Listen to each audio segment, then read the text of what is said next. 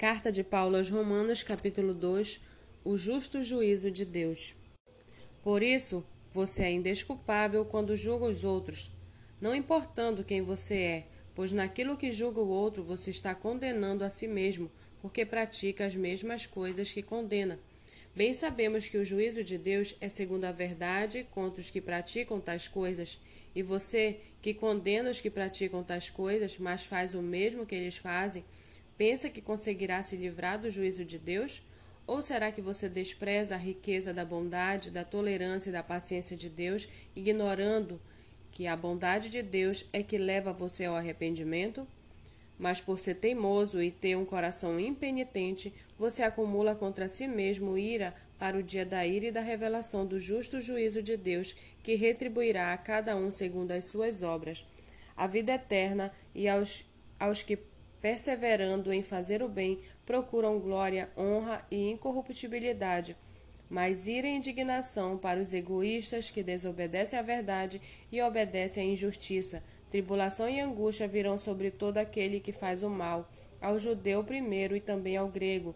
Mas haverá glória, honra e paz a todo aquele que pratica o bem, ao judeu primeiro e também ao grego, porque Deus não trata as pessoas com parcialidade. Assim, Todos os que pecaram sem lei, também sem lei perecerão, e todos os que pecaram sob a lei serão julgados pela lei, porque justos diante de Deus não são aqueles que somente ouvem a lei, mas os que praticam a lei é que serão justificados. Quando, pois, os gentios que não têm lei fazem por natureza o que a lei ordena, eles se tornam lei para si mesmos, embora não tenham a lei. Estes mostram a obra da lei gravada no coração, o que é confirmado pela consciência deles e pelos seus pensamentos conflitantes, que às vezes os acusam e às vezes os defendem, no dia em que Deus, por meio de Cristo Jesus, julgar os segredos das pessoas de acordo com o meu Evangelho.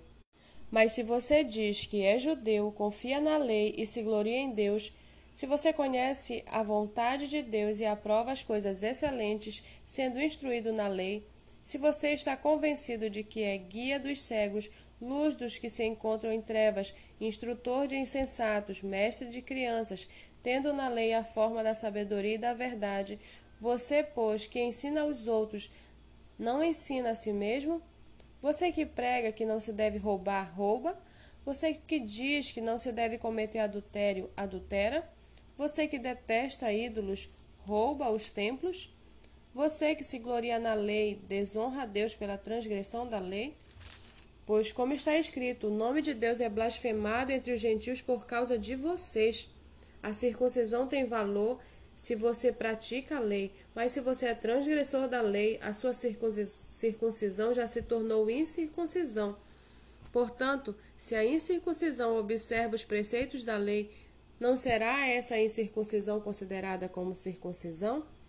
E se aquele que é incircunciso por natureza cumpre a lei, certamente ele julgará você que, embora tenha a letra da lei e a circuncisão, é transgressor da lei, porque não é judeu quem o é apenas exteriormente, nem é circuncisão a quem é somente na carne. Porém, judeu é aquele que o interior que o é interiormente, e circuncisão é a do coração, pelo espírito, não segundo a letra, e cujo louvor não procede de seres humanos, mas de Deus.